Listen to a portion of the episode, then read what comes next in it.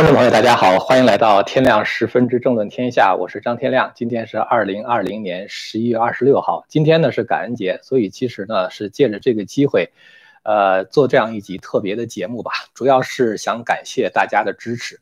啊，我们这个频道呢，从开通到现在一一共是十七个月的时间啊，承蒙大家的厚爱和大家的捧场，现在呢，我们这个订阅量呢已经突破了三十万啊，现在大概是在三十万五千到三十万六千的样子。呃，我有的时候呢，觉得我们这个频道其实是聚合了很多志同道合的朋友，呃，在这里边的话呢，大家能够互相交流思想，虽然呢隔着网络哈，但是觉得大家的心呢还是在一起的啊。特别是每当出现特别重大的事件的时候啊，包括像这次美国的大选，呃，很多朋友呢在我这个频道上留言呢，也给我很多的鼓励。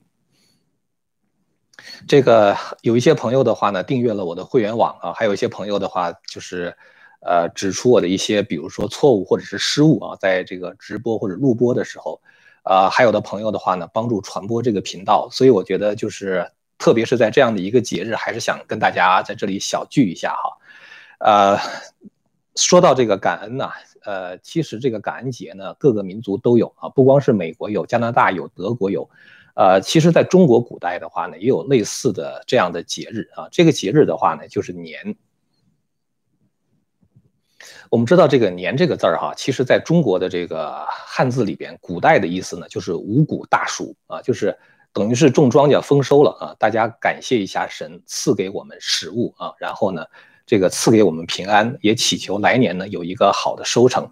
啊，所以呢，这个中国过年的话呢，是一个非常这个重要的时刻啊，就一家人聚在一起。呃，其实呢，美国的感恩节也是一样啊，不管是身在哪里啊，千山万水，好像也要回到家，大家在一起团聚啊，一起吃个火鸡啊什么的，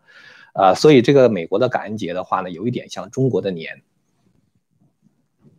中国我们知道，它传统上呢是一个农业社会啊，农业社会的特点呢就是非常注重这个土地和农业。呃，我们知道，在这个中国古时候哈，管这个皇帝的。呃，这个江山呢，有的时候也叫社稷啊，有的时候呢是把江山和社稷合在一起来说。呃，其实呢，这个社稷是两个字儿哈，一个是社，它表示的是土地神啊，稷表示的是农业神。所以从这个过去一讲说皇帝丢了丢了江山社稷，其实呢就是丢了他的土地啊，丢了他的农业。呃，我们看到就是这个中国古时候一个皇朝的灭亡呢，其实就是他的社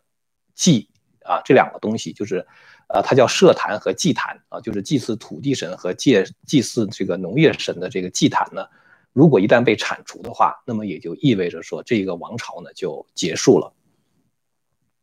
所以中国我们知道，就是说庆祝新年的话呢，其实也是一个感恩的时候啊，就庆祝一年的五谷大熟。呃，所以这个感恩节的话，在任何一个民族吧，任何一个时代啊，我觉得它都是一种对神的感恩。嗯，像在这个中国天坛，它有一个殿叫做祈年殿哈，大家可能都去过。所谓祈年殿的话，就是每年到了冬至这一天啊，皇帝呢要到这里边去祭祀这个天地，呃，主要是祭祀天了哈。后来因为又开了一个地坛，所以就把祭地的地方就给分开了。那么天坛的话，就成为专门祭天的地方啊。既然叫祈年殿呢，也就是祈祷这个五谷大叔啊，其实也就是表示感恩的意思。这个感恩节呢，其实你在有一些这个中国的这个，就是用这个汉字写的一些百科全书里边，你会查到，呃，他对感恩节的解释哈，美国的感恩节是这样说的哈，他说有一些这个当时清教徒呢来到美国啊，然后呢，他们为了感谢当时的土著印第安人对他们的。帮助啊，所以呢，就这个把这样的一个节日呢叫做感恩节，但这种解释我觉得是中共那边有意的一种歪曲。真正的这种感恩节，如果你要去查英文的这个维基百科的话，它讲的其实是，就是当时的一些清教徒来到美国的时候啊，他们把在欧洲的这种感恩节呢也带到了美国啊。其实它是一个宗教性的节日啊，也就是感恩神赐给我们食物啊，感恩神赐给我们平安。呃，所以呢，其实我觉得，作为我这样一个有神论者呢，呃，不光是在感恩节这一天啊，我的心中的话是经常怀着这样的感恩的。呃，我觉得这个神呐，造了我们哈，创世主，创世主呢，创造了这个宇宙星河，呃，天地万物，包括我们的食物啊，包括我们的这个生活方式啊，包括我们的智慧，其实都来自于他那里啊，都是他给我们规定的。这个人类社会的一切正的道德的话呢，其实也是他规定的。呃，今天其实我想借着这个感恩节呢，讲两个这个中国传统文化中的这个名言啊，都是来自于孔子。第一个名言的话呢，其实是这个我的一个想法哈，就是有的时候你会发现，这种普世的价值哈，其实是神传给人的这些东西的话，通常来说它都非常的简单啊，它诉诸于人的常识。而那些现在这些左派他们所宣传那些东西的话，听起来是非常复杂和高深的理论，呃，但是其实的话，他们讲的东西是很不在这个正道上的啊，所以。呃，这就是我们今天晚上想讲的第一句话啊，就是孔子讲的，叫做“巧言令色，鲜矣仁”啊。所谓巧言令色的话，就是一个人满嘴说着漂亮话啊，然后的话他做出一副讨好别人的脸色啊，这种人的话，他的心中是很少有仁德的。呃，其实我们看到，就是说那些左派哈，他们为了推行他们那一套主张，就花言巧语的编出了很多很多，就是呃听起来好像是道德很高尚的词汇啊，其实呢，呃都是这个对。道德的一种歪曲的解释啊，比如说他们所说的这种 social justice 啊，所谓的社会正义啊，什么 racial equality 啊，就是这个呃种族平权啊，包括像什么 political correctness 啊，就是政治正确等等，其实都是对一些传统的这个文化、对传统的价值观的一种歪曲。所以大家可能会看到一个问题，就是。呃，保守主义者呢，通常是诉诸于常识啊，有的时候是诉诸于直觉的。川普其实在治国的时候哈，他很多时候就是常识治国啊，他诉诸于他的直觉啊，觉得这件事情就是这样是对的啊，他也可能没有，呃，那么多的高深的道理给你讲啊，但是从常识来讲的话，他觉得，比如说我作为一个美国人的话，我就是应该爱国啊，我作为一个美国人的话，我就是应该珍视我的传统啊，作为一个美国人的话，我就是应该笃信上帝。对于他来说的话，这些东西是不需要什么高深的理论去包装的。呃，什么叫做正义啊？什么叫做法律与秩序？对他来说的话，就是他在治理国家的时候，其实经常是把这样的常识啊，就是体现在他的政策之中。而那些左派的话呢，他们经常会编出特别高深的理论啊，听起来好像是，呃，非常复杂，感觉这个人智商很高。包括现在我们看待这个大选的问题，如果我们从常识出发的话，我们就相信川普肯定会赢啊？为什么呢？因为我不相信美国人他会选择一个躲在地下室里边不去做这种呃竞选的这种 campaign 哈，就是出来搞这种竞选的活动。同时呢，这个拜登呢，呃，是一个非常腐败的政客啊，在他当政四十七年碌碌无为，而且他说他当政之后的话要做几件事情哈，一个是减少警察的拨款啊，让这个社会陷入动荡。然后的话呢，要给一千一百万非法移民以美国的身份啊，让我们纳税人的钱去养活这些非法的移民。然后的话呢，他推行所谓的绿色新政，要毁掉美国的能源，让美国的能源依赖于其他别的国家。然后的话，他说他要恢复这个伊朗核协议，跟恐怖分子勾肩搭背。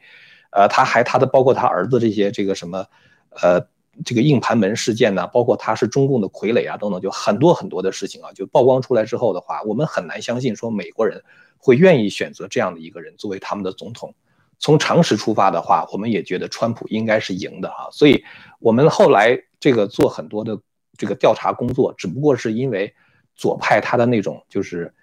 阴谋实在是太复杂了啊。就是所以呢，我们只好把这样复杂的东西给大家讲出来的时候，大家可能也觉得感觉很复杂。呃，其实我想说的是，真正的常识是非常简单的。从常识出发，我们也能够判断出来，到底这次大选是谁输谁赢的。我今天给一个朋友哈发这个感恩节的祝福，呃，他呢就给我回了一这个一个短信，他说他自从十一月三号之后就再也不看政治新闻了，感觉到非常的压抑啊。就是其实我觉得我们很多人，呃，包括我在内的话，都曾经一度很压抑。其实我觉得这个时候是我们的，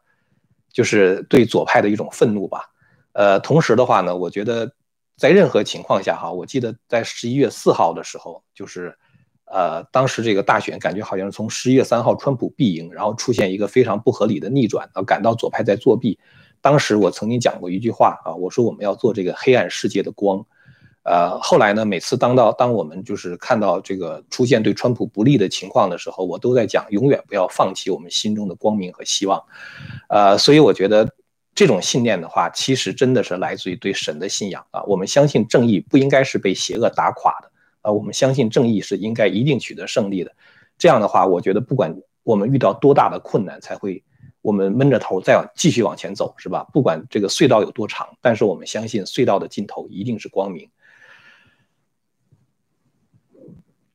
这个我那个朋友就讲，他说他这个如果要是二零二零年川普败选的话，那就只好等到二零二四年啊，看彭斯和蓬佩奥是不是有所作为。呃，但是我觉得我们从常识出发的话，我们应该知道，如果没有二零二零的话，就不会有二零二四啊。就是二零二零年如果川普输的话，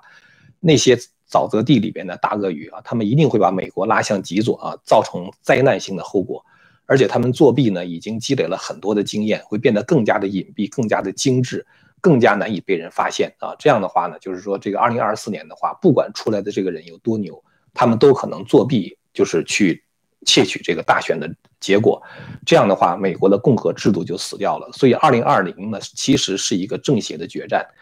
今天呢，其实我还跟别人讲，我说二零二零年这一年的话，真的很漫长。从这个年初时候的这个。大瘟疫的爆发啊，然后的话就是美国这个这个安提法和这个黑命贵的打砸抢，然后的话到现在大选的风云啊，其实呃不整个世界发生的事儿太多了，中间的话还差了一个香港那个通过所谓的国安法，呃，我觉得这个可能就是我不想说是末世的乱象哈，但是我觉得就是说当一个世界已经变成这个样子的时候，中国人相信是物极必反的啊，我觉得二零二一年的话可能是一个。真正的一个正本清源的一个年代啊，就是等到这个川普第二任期开始的时候，我觉得到时候我们就会看到，就是可能很多这个世事的话会发生重大的变化。呃，其实呢，呃，我今天把这个名字起为“艺人的感恩和恶人的恐惧”，因为我觉得如果真的有神的存在的话，作为艺人的话，他存在着对神的感恩；作为恶人的话，他其实心中是存在着一种恐惧的。我想说的这个，今天我说想讲两句话哈，一个是孔子说的“巧言令色，鲜矣仁”，是吧？就是你说的越复杂，其实你就是把那个道德呀说的越复杂，其实这个人越是在诡辩啊，越是在歪曲这个道德啊，越是把人类社会带向下滑。第二句话就是孔子说的“君子坦荡荡，小人长戚戚”，是吧？就是作为一个君子的话，他是心怀坦荡的；而作为一个小人的话，他是心怀恐惧的，因为他知道他做了坏事嘛。呃，这两天其实发生了一些事儿哈。昨天呢，大家知道这个美国有一个电视台叫做 OAN 哈，One American Network。呃，这个 network 呢，就就是这是这个这是一个电视台哈，全程转播了宾州的这个听证会。呃，昨天那个宾州听证会，我们做了一期节目哈，我们说几乎可以说是美国，呃，怎么说呢，就是川普这次大选逆转胜的一个起点。所以这个听证会的呃震撼性是非常大的。然后呢，这个 OAN 在全程转播的时候呢，这个 YouTube 就停止了 OAN 在 YouTube 上的频道，禁止整整一周的时间啊，不能上传视频。然后的话呢，在这个他之前所有上传的视频全部不能这个放广告啊，也就是没有收入。我觉得 YouTube 就是用这样的下三滥的手段去打压他。呃，这个事儿不是第一次发生了。在十一月四号那天，如果没记错的话，就大选的第二天，大纪元和新唐人的那个香港频道也是被 YouTube 停播一周的时间，然后取消所有的广告功能。所以我觉得，就是左派到现在已经撕下了什么言论自由啊，什么什么，他们经常讲 tolerance 是吧？你都觉得特别可笑是吧？为什么你不能容忍这种真相的传播？为什么对于真相的话，你不能 tolerate 是吧？不能够容忍？